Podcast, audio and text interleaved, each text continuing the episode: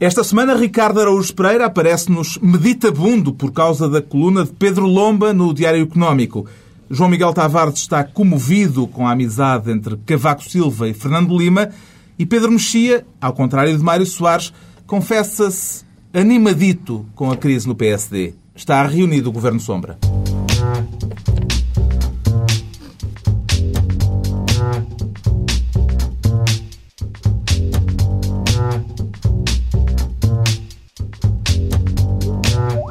Viva, sejam bem-vindos. Daqui a pouco vamos falar de impostos, o tema que dominou a semana, e vamos assinalar os cinco anos do processo Casa Pia. E porque a coisa está para durar, vamos antever já os próximos cinco anos que aí vêm, neste Governo Sombra, com Ricardo Araújo Pereira, Pedro Mexia e João Miguel Tavares. O João Miguel Tavares, que esta semana quer ser Ministro da Justiça, vai ter muito trabalho quando discutirmos mais adiante o processo Casa Pia, mas para já por causa do caso Face Oculta e pelas notas que me enviou uh, João Miguel Tavares, para encontrar um lugar lá no Ministério para a astróloga Maia. Descobriu nela algum talento que ainda não lhe conhecíamos? Bem, a Maia, como todos nós sabemos, é uma senhora de imensos talentos, alguns hum. dos quais já foram expostos até em capas uhum. de revista e tudo isso, mas não era... Agora essa, para a Justiça. Não era essa a razão, não era para aumentar a fotogenia, mas era mesmo porque a face oculta, nunca, eu nunca tinha pensado que aquilo era para ser levado de forma literal, ou seja, que havia ocultismo na face oculta, mas é manifestamente isso que se está a passar. Porque eu, quando vejo processos, já estou habituado em que às vezes há, há coisas muito complexas. Eu, quando era editor de cidade, havia coisas tipo carrossel do IVA, que eu nunca consegui perceber o que é, que é um carrossel do IVA. Assim, é, é, há, assim, umas, umas engenhocas, mas traforices realmente muito sofisticadas. Agora, eu não estou habituado a, a, a este nível tal de confusão do outro lado. Não é da parte dos ladrões, é da parte dos polícias neste caso também da parte dos juízes. Mas está a referir-se ao processo da sucata ou àquele aspecto lateral das escutas Armand Vara em que José Sócrates também foi escutado? Era esse. É por... Não, é, é, o segundo, não sei como. É porque é, esse já não é exatamente o, processo face A questão lateral é encantadora. exatamente. Mas é que a questão lateral foi isso que eu também fiquei é. um bocadinho preso, confesso. O é aspecto lateral da questão. O aspecto lateral que se transformou um bocadinho no principal, não é? E, portanto, nós tínhamos um Procurador-Geral da República a decidir sozinho que afinal aquilo não, aquelas coisas que eles mandaram, aquilo afinal não tem interesse nenhum, que é uma coisa giga, não é? Porque, aliás, tanto mais que eu saiba, o Pinto Monteiro foi colocado na... É, é são escolhas pessoais do são escolhas pessoais de, de primeiros ministros e são os que lá os colocam. Portanto, uh, um processo desta importância chegar lá e ele decidir sozinho, né, isto não tem interesse nenhum, fora. Portanto, no Nascimento também achou, né, isto já passou do prazo, fora. Uh, e, entretanto, uh, há notícias que vêm a dizer, ah, não, o juiz de Aveiro afinal não destrói escutas. O juiz de Aveiro, entretanto, já veio dizer, não, não, eu não disse nada disso. E então, e perguntar, então as escutas já foram destruídas? Ah, isso não sei, não, isso eu não respondo. Portanto, é uma tal confusão que de facto ninguém se entende. Eu acho que mesmo só já a hum. astrologia jurídica, que é uma nova, uma nova disciplina que devia passar. E é aí que entra a Maia. É aí que entra a Maia. Eu acho que mesmo os astrólogos têm que se especializar em astrologia jurídica. Eu, eu acho que isso faz, eu, eu, eu, faz falta. Eu queria protestar contra esta, esta chamada da Maia, este caso, porque a última vez que um, que um vidente foi chamado à política nacional foi quando o Durão Barroso chamou a Pedro Santana Lopes uma mistura de Gabriel Alves com Zandinga. E dali a uns tempos nomeou como seu sucessor, ou designou, digamos assim, como seu sucessor como Primeiro-Ministro da Nação. E, portanto, esta, esta classe profissional não deve ser chamada Alissa em matérias políticas. Não augura nada de bom, de facto. Mas eu, eu fico surpreendido que, que o João Miguel Tavares ache que é preciso ser bruxo para perceber o que é que vai acontecer a este processo. É uma coisa... Enfim, é, eu é, acho encantadora a tua ingenuidade. Eu acho... Eu, eu gostava não, naquele sentido, agora... enquanto tu dizes uma coisa que toda a gente já sabe, tu dizes bruxo. Mas é só ser isso. Só ser isso. Uh, eu, eu gosto muito do... Eu voto que a partir de agora todos os eh, casos se chamem oculta porque eu sinto falta o Freeport oculta, o, porque o, o faço oculta, o que é que faço oculta? Oculta o Freeport, por exemplo. O Freeport oculta. Portanto, as, oculta como verbo. Sim, um, carro, um carrossel de ocultas. Então, escândalo, oculta, mas não é como adjetivo, mas como verbo. Cada escândalo oculta o escândalo anterior, porque entretanto já não se fala muito no, no outro. E, e isso é uma coisa interessante que estes processos têm, é o facto de cada um Hum, Há aqui uma sutileza gramatical. Eu gostava de dizer que esta é uma observação que... digna de José Gil. a sutileza gramatical. Muito obrigado. Obrigadíssimo. Carrossel do ocultismo. Manuela Ferreira Leite repetiu por diversas vezes durante a campanha eleitoral que não se pronunciaria sobre processos que estão na Justiça. O que é que terá mudado, ou o que é que é diferente neste caso para o PSD decidir pegar neste tema como tem estado a fazer? Uh, o PSD não se pronuncia em processos que estão na justiça em que esteja envolvido o PSD. e, portanto, o que parece, parece uma boa atitude. Não, além de considerar que este processo está na justiça, é um bocadinho também uma, uma questão de não estar na justiça. Quer dizer, não pode estar mais na política. Quando há ministros como Vera da Silva que vêm acusar o caso de espionagem política, a partir daí, quer dizer... Vera da Silva que vai no dia 10 de dezembro ao Parlamento... Explicar a história da espionagem política. É, vai ser giro. E isto, isto é bom para nós, nós temos que andar aqui a comentar. Não é? Podíamos estar num país entediante, tipo a Suécia, e andar aqui a bocejar. Hum. Felizmente não, chegamos sempre aqui aos estudos da TSF, animadíssimos com toda esta atividade nacional. Uma atividade que também é repetitiva, porque, enfim, no, no verão já houve um caso de espionagem política, agora há outro caso de espionagem política, e começa... Eu, especialmente, enfim, gostava de outro tipo de coisas. As escutas, pelos vistos, estão na sim, ordem do dia sim. e toda a gente escuta toda a gente. O, o Tribunal de Aveiro determinou, entretanto, a suspensão de funções de José Penedos, o presidente da REN e arguído no processo. Uma vez que se trata de uma empresa de capitais maioritariamente públicos, o Governo devia ter eh, tomado a iniciativa antes da decisão judicial eu até diria, vou dizer assim uma coisa um pouco louca, eu até diria o próprio. é assim uma coisa louca que me ocorreu, mas, mas o diria eu, o próprio podia ser lembrado disso. Autossuspendido. Mas pronto, não quero contribuir com ideias absurdas. Não, para, para não. Aliás, porque a responsabilidade política está muito demodé. Isso foi o outono de inverno de 1993. Agora não, já passou muito tempo. Pronto, está atribuída a pasta da Justiça ao João Miguel Tavares.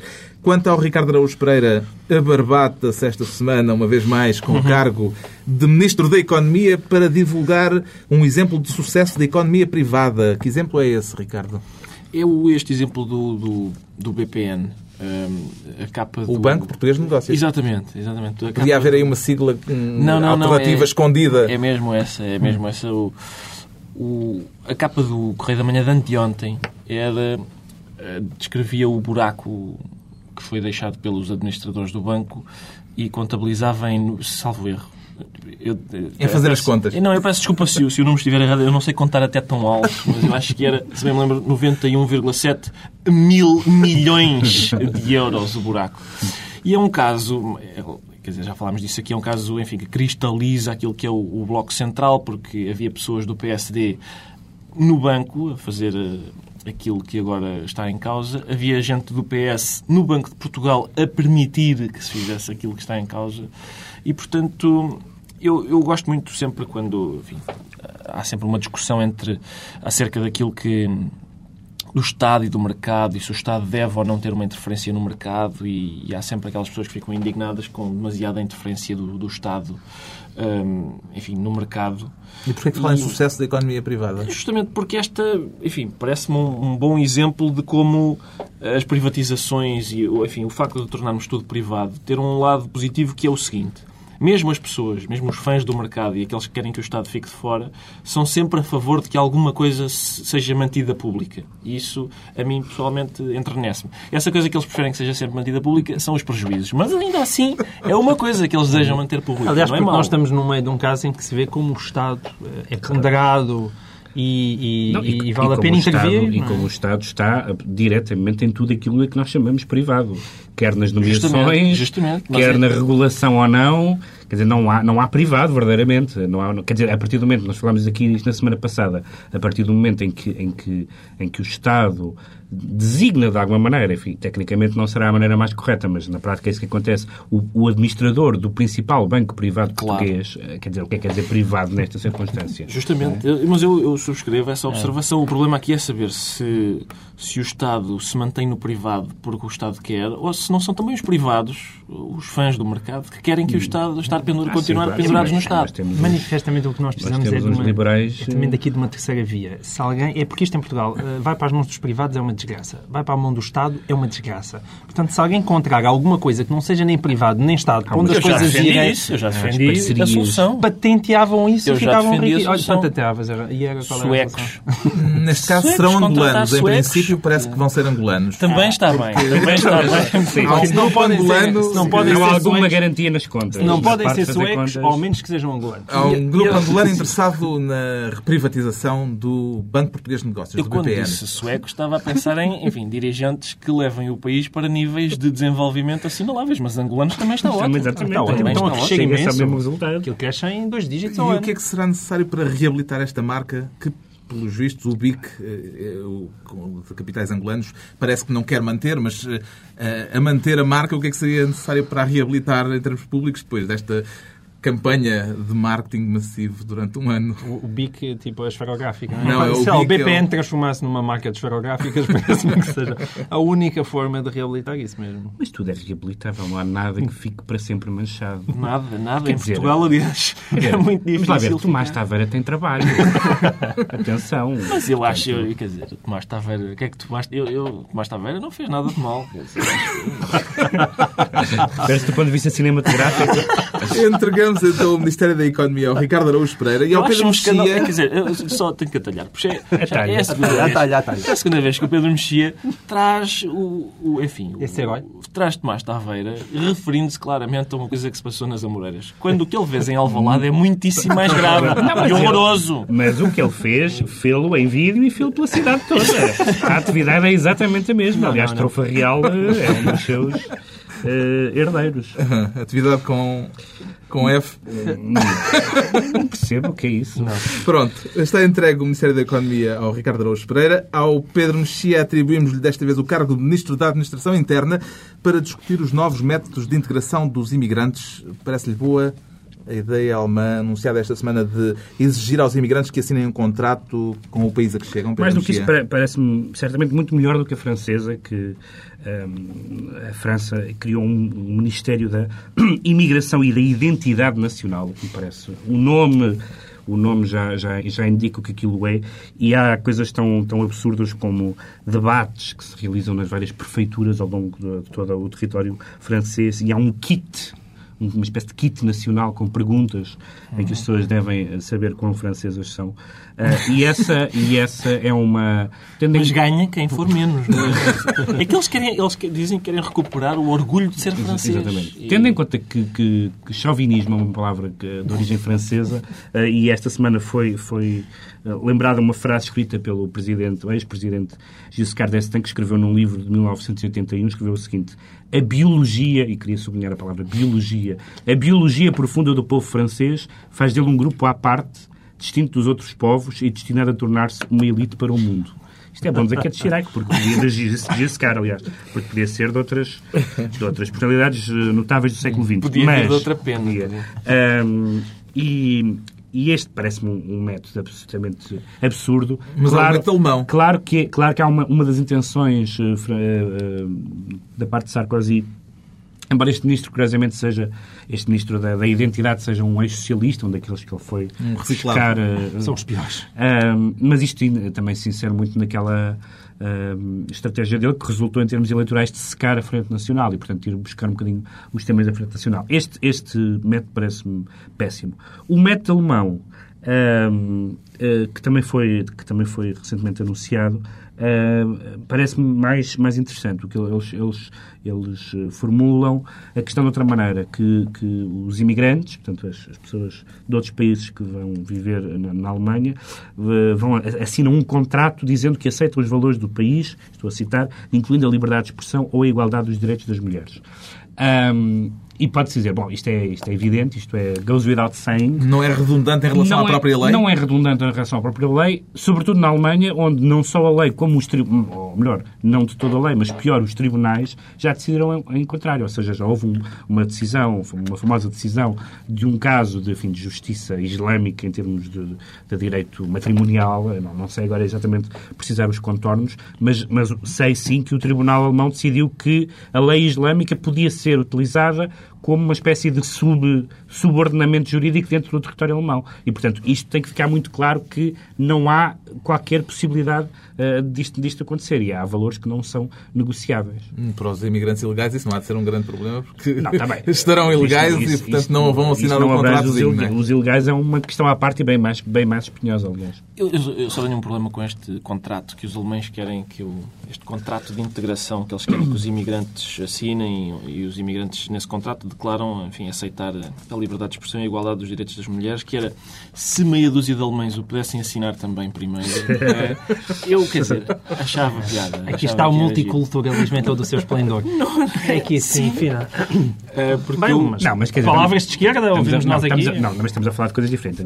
Aquilo que me parece claro é que estamos a falar de coisas como uh, a cisão ou coisa do género. Nós estamos a falar, claro que, há, claro que há maus tratos na sociedade alemã, como na portuguesa, como nas sociedades ocidentais, e isso está previsto pela lei. É. O, que, o que está em causa é, uh, sob uh, o manto do multiculturalismo, dizer, bom, há aqui uma comunidade que tem, que tem o ordenamento jurídico deles sim, sim, e, portanto, não. É vamos deixá-los tens que ser, o, Eu acho que o Ricardo Araújo Pereira tem que ser forte e admitir que, apesar de tudo, entre a Coreia do Norte e Portugal ainda há uma diferença. Entre a Arábia Saudita e Portugal ainda há uma diferença cultural. Ou seja, é mais giro viver em Portugal do que na Arábia Saudita. Hum, e eu não digo para quem gosta de cinema. Eu não, não digo. Não há cinema é, e isso é uma coisa que a esquerda que tem que, tem que ter cuidado. É Às vezes há uma tal, há uma tal paixão multiculturalista que parece que é tudo igual. Multiculturalista não, aliás, eu, eu, com este é uma tentação igualitária minha, isso eu devo dizer, mas que é este, eu estava a pensar mais na liberdade de expressão do que na igualdade de direitos das mulheres. Quer dizer, eu conheço um, dois, um núcleozinho de alemães que eu gostava de ver assinar, mesmo de naturais da Alemanha, que eu gostava de ver assinar este contrato. Qual é o modelo português? Estamos a falar de integração. Eh, há algum modelo que se possa... Nós nem sequer temos problemas que os imigrantes já nem querem vir para cá, vão-se embora. Há um, há um caso estranho, que foi aquela coisa que foi anunciada há, algum, há algum tempo, uh, um estudo, eu suponho que europeu, sobre a, o tratamento dos imigrantes, onde nós éramos muito bem colocados. E não é, de facto, a noção que nós temos. E, portanto, isso não deixa de ser... Eu, eu fiquei um pouco surpreendido porque a noção que tinha é que isso não era assim, mas, claro, com, estamos a comparar com, com o que se passa na Itália, onde eles, onde eles instituíram uma política verdadeiramente militarista face à imigração. Também tem uma dose de imigração uh, muito maior e mais complicada. Mas uh, não sei se é um modelo português. Uh... Não é um problema. Quer dizer, o único problema não que a gente sido, tem hoje em dia é o facto da imigração já não estar a aterrar cá e está aí para outros sítios. Há uma visão de direita e uma visão de esquerda nesta matéria? Aqui ou em geral? Sobre, sobre, sobre o problema português, duvido, até porque eu vou sobre a imigração, Sobre a imigração, obviamente, há a questão do multiculturalismo, ou seja, até, até, que, até, que medida, até que medida existe ou não uh, um núcleo fundador do que é uh, os valores ocidentais. Uh, isto, isso é polémico, isso não é unânime. E, e, e até que ponto é que esses valores são imperativos para quem viva no Ocidente, seja ou não ocidental. Mas isso, é uma, nada, isso é uma matéria ideológica. Sim, mas, isso não, mas não tem nada a ver com a abertura das portas aos imigrantes ou não. Quer dizer, são muito bem-vindos e venham mais. Essa não, questão não tem nada é de facto uma questão delicada. Agora, no caso concreto português, não, não, não, não saiu, português. saiu há dias um estudo do qual acho que nós falamos aqui, segundo o qual, estudo esse, segundo o qual eh, não só a economia portuguesa precisava dos Sim, imigrantes, claro, como eles eram, tinham um lugar central claro, claro. Uh, nisso. Agora, um, problema, um dos problemas dos alemães é que, segundo os estudos que eu li na altura, enfim, aqui há tempos, o, a, grande, a comunidade turca tem uma, uma margem de pessoas que, uh, enfim, que têm um insucesso escolar muito acentuado e por aí fora. Os nossos imigrantes oriundos da Ucrânia e da Rússia, por exemplo, são, normalmente são os melhores alunos da turma e, portanto, não se há que estudar em Portugal uma forma de integração dos nossos portugueses nas aulas. Que nos lares portugueses a pessoa com mais estudos é melhoraria. Fica então entregue a pasta da Administração Interna ao Pedro Mexia. Daqui a pouco os cinco anos do processo Casa Pia e a inevitabilidade ou não de um aumento de impostos. Os ouvintes também podem pronunciar-se no blog Governo Sombra tsf.pt. Para já vamos tentar perceber porque é que o Ricardo Araújo Pereira nos aparece esta semana meditabundo. É por causa de alguma coisa que leu na imprensa, Ricardo? Quase. É por causa de uma Quase. coisa que não li na imprensa. Porque há, há artigos que nos fazem pensar e há a não publicação de artigos que nos fazem pensar mais ainda. E a questão é, é o Pedro Lomba, que é um colunista do qual, aliás, somos todos amigos aqui, acho eu.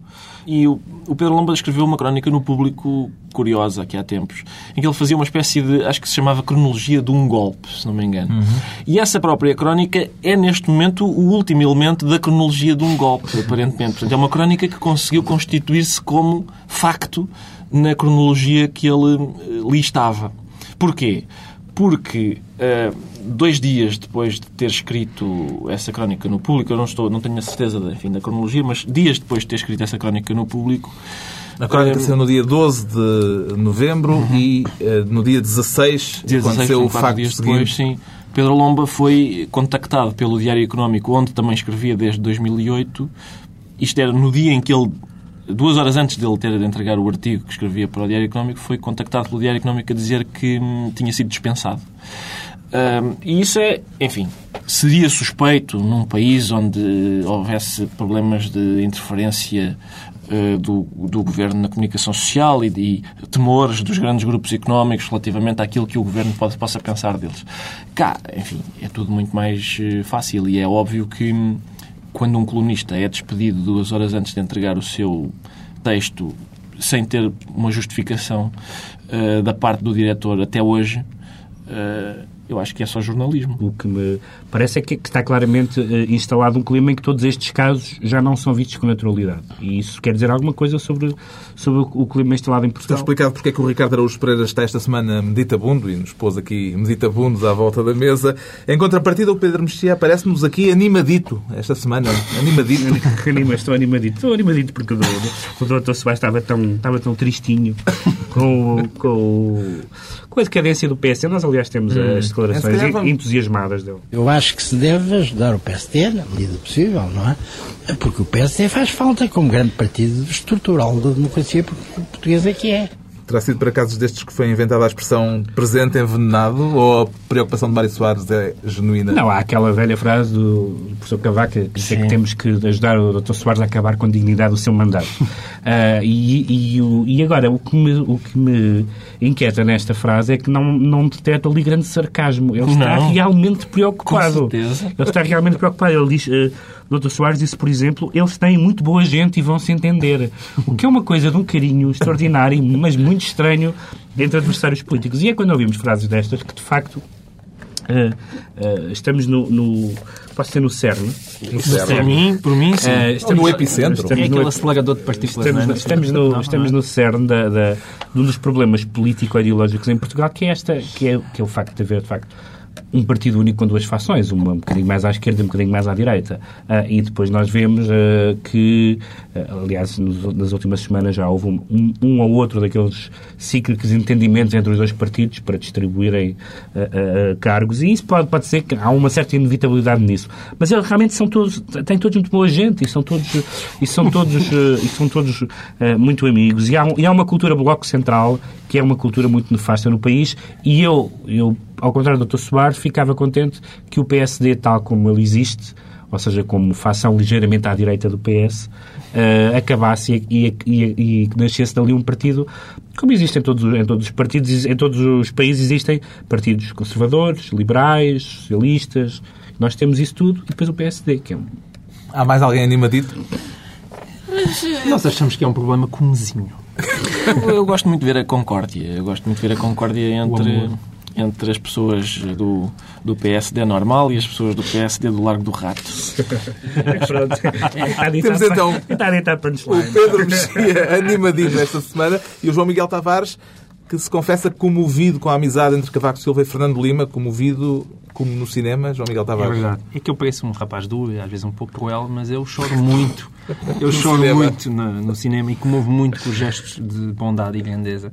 E foi muito bonito ver esta parte, a maneira como Cavaco Silva se agarra ao Fernando Lima. Isto por causa das alterações na estrutura da Casa Civil exatamente, do Presidente da República. Exatamente. Portanto, agora é oficial, quer dizer, acho que ninguém tinha dado por eh, Fernando Lima a arrumar os trapinhos e a sair pela, pela porta de trás da, do Palácio de Belém, mas, eh, mas por visto agora é oficial que ele continua lá mesmo. E passou eu, a assessor. E passou a assessor. Nunes Liberato, Nunes Liberato. Casa Civil. E eu gosto muito de, de westerns, gosto muito de westerns e gosto muito daqueles filmes do John Ford e do Howard Hawks em que existe aquele male bonding, em que os homens gostam verdadeiramente uns dos outros. E lembrem-me, há, há, dois Estamos filmes... a falar do mesmo tema, não é? Estamos, estamos, tem tudo a ver. Há, há dois filmes uh, que eu gosto especialmente, gosto muito do Rio Bravo e acho que ainda gosto mais do Eldorado. São dois filmes em que, em que existe o John Wayne, que é que é o, o pistoleiro, e depois ele tem sempre um ajudante, já bêbado, no, no caso é o Dean Martin, no, no, outro, caso, e no outro caso é o Robert Mitchum. Ele, ele parece um, um, um, tipo imprestável e tal, mas o Uh, o, o John Cavaco nunca deixava cair a pessoa. O Dino Lima. Nunca deixava cair Dino Lima. Estava sempre ali, aquilo ele parecia que não, já não servia e isso foi bonito. É, é, é, é verdade A que nesta altura eles é estavam ele- juntos mas contra o ele- mal da fita, para começar, não é? Portanto, há o mal da fita que os unia e pronto, também aquilo passava-se no faroeste. Mas o problema é mais grave porque este não se mete nos copos.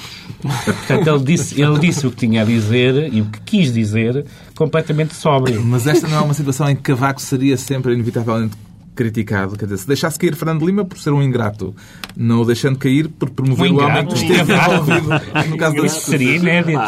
Ah? Realmente, Cavaco Silva ser acusado de ingratidão é realmente uma.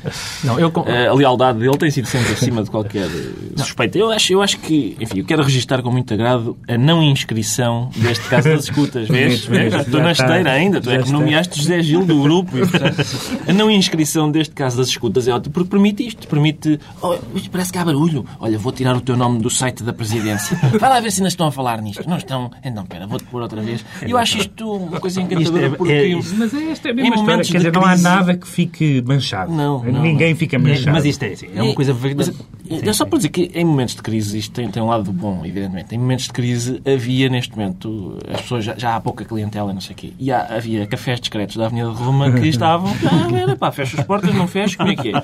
Não é preciso. Mas deixa-me Portanto, só- Essa menção tão localizada sempre assinalar- pareceu suspeita. Deixa-me só assinalar que é, alguém estava a dizer que a responsabilidade da política era outono e inverno de 1993 e de facto é absolutamente inacreditável que depois de tudo o que se passou seja reconduzido como açougue. É mesmo absolutamente Fica espantoso. registada a comoção e a incredulidade assim. do. João Miguel Tavares. Daqui a pouco os impostos. Para já os 5 anos do processo Casa Pia, ainda acredita que venha a fazer-se justiça neste caso, Pedro Mexia? Justiça é uma palavra um bocadinho cara, não sei porque É perguntar à Maia. Eu acho que é perguntar à Não, Maia. não sei Nós porque é que começamos a, podemos, aliás, convidar a Maia, Maia, e Maia. eh, Maia, é todas as semanas? Trazer Não, para não aqui sei porque é que tu dizes uma respostas. palavra tão cara. Eu acho que o processo vai chegar ao fim, no sentido que as, as alegações finais foram no final do ano passado. Portanto, dá-me ideia que é capaz de já não faltar muito. Eh, é, um bocadinho, é um bocadinho estranho que, na- que ne- que nesta fase, pós-alegações finais, ehm, aliás, durante as alegações finais, ainda tenham sido, ainda tenham sido apresentadas pelo Procurador 40 alterações de facto.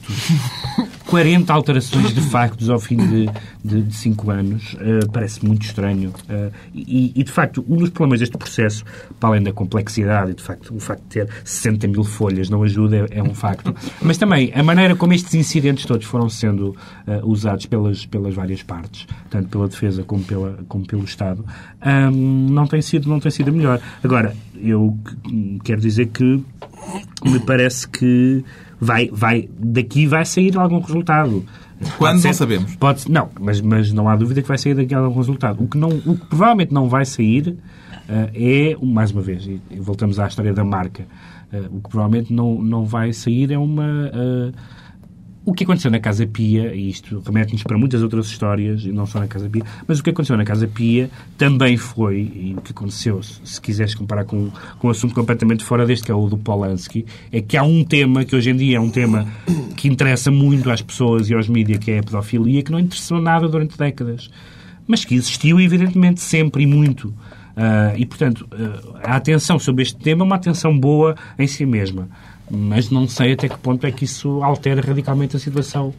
A justiça em Portugal parece um daqueles estabelecimentos ingleses que tem em cima da porta a dizer hum, desde 1981. E é isso, basicamente, é o processo Casa Pia. No tribunal desde Mas eu- 2000 e tal. E é assim que as coisas vão, É. vão avançando. Mas eu acho que daqui a... Eu tenho um fraquinho por efemérides e, portanto, gosto, gosto de ver. Eu acho que daqui a 100 anos, quando houver, sei lá, um, um Rui Ramos século XXI a escrever sobre o assunto, ahm, e isso já seja parte da história, eu acho que, apesar de tudo, vai haver ali um marco. Eh, Eu acho que a- Exatamente, até, até, ao, até ao processo Casa Pia, eu, eu penso que os portugueses achavam que a justiça era lenta. E aquilo andava muito devagarinho. Acho que desde o processo Casa Pia, os portugueses acham que a jus- a justiça é lenta Mas é- e incompetente. Mas é importante não. E isso faz toda a enfim, diferença. Também não sejamos injustos, o processo já teve um condenado, já teve uma condenação que foi o Estado português. Foi condenado a pagar uma indenização ao antigo arguído. Vá lá, ao menos já há uma condenação. Daqui a é 5 mau. anos voltamos Há a um analisar resultado- o há- assunto. há- só dizer, há um resultado que é o resultado que está na cabeça de todas as pessoas, que é um resultado péssimo, que é a condenação de Carlos Silvino e a absolvição de todos os outros. Isso sim é aquele resultado que é fácil de prever na paragem de autocarro. E os rapazes que- foram todos violados, e que, é- mas e que é, o, é o resultado mais assustador. de Este facto. foi um dos temas da semana,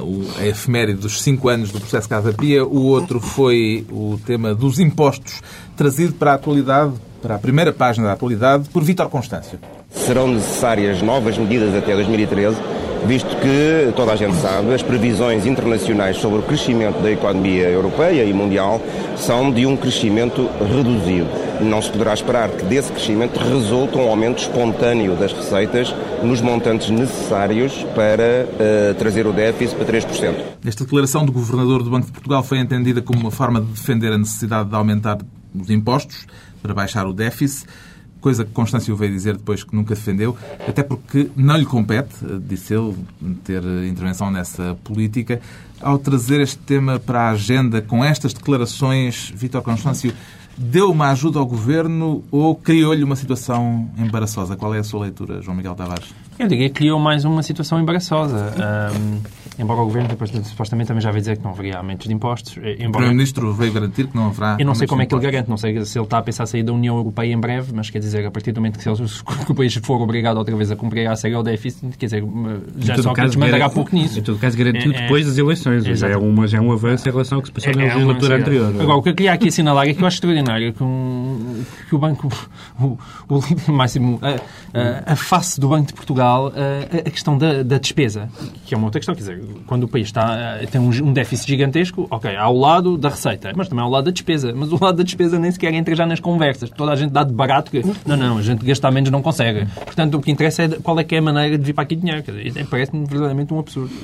Eu, quando eu era pequeno havia uma pichagem nas paredes. Nos tempos maravilhosos do PREC havia uma pichagem. Eu a que... falar de déficit, receita e tudo, que... pum, pichagem. Uma pichagem, mas é, lá, cada um tem as recordações. Picha como pode. Exatamente. E essa pichagem dizia os ricos que paguem a crise, que é uma ideia encantadora e eu, infelizmente até hoje nunca ninguém apresentou a conta e eles nunca a pagaram. Eu gostava que isso fosse verdade, até, sobretudo os ricos que têm eh, responsabilidade na criação da crise, por exemplo. Isso era uma coisa divertida. Mas hum, eu, eu, com os impostos, não sei se, se é assim que vamos lá. Porque eu, a minha experiência diz-me que as pessoas que têm menos dinheiro do que eu pagam menos impostos do que eu. E quase todas as que têm mais dinheiro do que eu também pagam menos impostos do que eu. E, portanto, eu duvido que os impostos sejam uma maneira, enfim, interessante de pormos... Eh, de, de, do país ir para a frente. Sim, de arranjarmos alguma justiça social. Sobretudo, eh, tendo em conta também que, eh, quando vai esta questão à baila, foram divulgados dados da, da OCDE que, diz que, que, que, dizem que desde 1975 Portugal foi a terceira foi o terceiro país do, da OCDE com um crescimento da carga fiscal uh, mais acentuado. Passámos de 19,7 em 75 para 36,4 em 2007. Um crescimento tão acentuado da carga fiscal não, não, é só com números. Toma pichagem, não, mas uma pichagem. Era o Pedro Mexia. Para os ouvintes menos atentos ou em dúvida, era o Pedro Mexia. Um, um crescimento desta, um crescimento desta hora da carga fiscal levar-nos a pensar o seguinte. Bem, mas pelo menos temos serviços públicos que funcionam lindamente. Uh, e, e, quer dizer, suponho que ninguém diz isso. Acho que Vital Moreira não, acho que diz que funciona muito bem. Mas tirando isso, mais ninguém diz que funciona lindamente. E, portanto, há aqui claramente um problema que não, que não tem a ver com a, que não tem a ver com a receita fiscal, tem sim a ver com a receita uh, fiscal efetivamente uh, garantida e, e com, a, com, as fugas brutais que existem. Isso sim. Algo me diz que ainda vamos voltar a falar deste assunto. Começa e a ser a altura dos decretos muito, muito. e desta vez o Pedro Mexia decreta documentários que hoje são as duas partes. A propósito é um... da estreia do novo filme de Michael Moore, é isso? É um género, é um género radical. Querias que ele ouvisse o comunismo.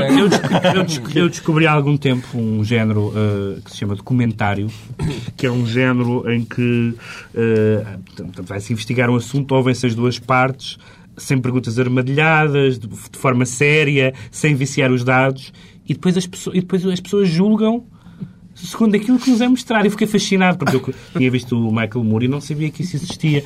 E, portanto, queria que que as pessoas, claro que as pessoas podem. Estamos numa altura de comédias de Natal, Michael Moore é bom, portanto, mas há que. Há, eh, anota esse género que se chama documentário. Vão ver que, que é muito interessante. Eu, por acaso, devo dizer que o Michael Moore é um bom exemplo para todos nós, porque o Michael Moore diz coisas que, enfim, não interessam muito às pessoas que lhe pagam. Mas como faz dinheiro a, a dizer essas coisas, elas continuam a pagar para que elas digam.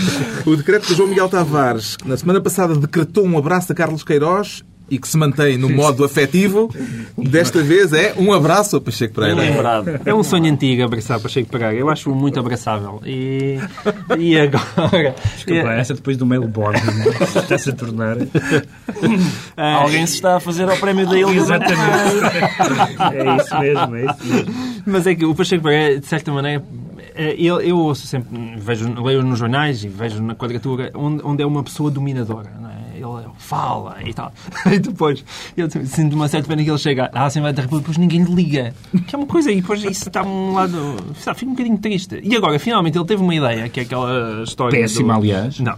De, da Comissão Não, de Acompanhamento. Não é tempo para ele. da Comissão tempo, de Acompanhamento do Combate à Corrupção, que é péssima, como Pedro Mais, irá explicar no próximo mais programa. uma comissão parlamentar. Mas não interessa. O que interessa não é eh, o interesse da Comissão, é que ligaram ao Pacheco Pereira. Ele teve uma ideia. primeiro não lhe ligaram nenhuma. Primeiro não ligaram. Mas houve uma certa altura que o PS disse: Olha, uma ideia do Pacheco Pereira, eu gosto desta. Alguém quer aproveitar. Não quero só dizer que, por acaso, ao que sei, esta Comissão Parlamentar contra a Corrupção está a ser um êxito. Já há gente a subornar pessoas para entrar nela. Mas alguém quer aproveitar a ocasião para mandar um abraço a Pacheco Pereira? Queres agora? Pereira? Muito bem, O pronto. Ricardo também Então. quer abraçar. Quanto ao Ricardo Araújo Pereira, decreta esta semana uma estaca de madeira É o meu decreto. e um dente de alho, não? Também, pode ser também. Ah, uma estaca de madeira para, só para tentar acabar, ou pelo menos reduzir a moda de, de vampiros. Ah, enfim, há um A propósito da estreia do filme. Lua Nova da Sim. saga Crepúsculo. Sim, há a saga Crepúsculo, que é baseada no- nos filmes, nos livros infantos juvenis, se bem, se bem sei. Há a nova série do... Nova, que já não é assim tão nova. Aquela nova série do Alan Ball, se não me engano, que se chama True Blood. E há, houve agora uma coletânea de, de- de contos com vampiros organizada pelo Pedro Sinalino. E já há vampiros nos morangos com açúcar. Quando uma moda chega aos morangos com açúcar, eu acho que é tempo de acabar. E, portanto, eu, eu, ainda por cima, normalmente eu, a literatura fantástica... Há coisas piores que ser vampiro nos brancos com açúcar. desculpa lá. Há profissões piores. Mas isto também, eu acho que também podemos dar largas a alguma invejazinha aqui no nosso, neste programa. Pá. Sendo assim, está terminada mais uma reunião, dois a oito dias, por causa do sorteio do Mundial de Futebol. A emissão de sexta-feira acontecerá apenas em tsf.pt, na internet. Portanto, isto quanto à emissão de sexta-feira, no sábado será o normal, no horário habitual, depois das 11 da manhã, teremos nova reunião do Governo Sombra, Pedro Mexia, João Miguel Tavares e Ricardo Araújo Pereira.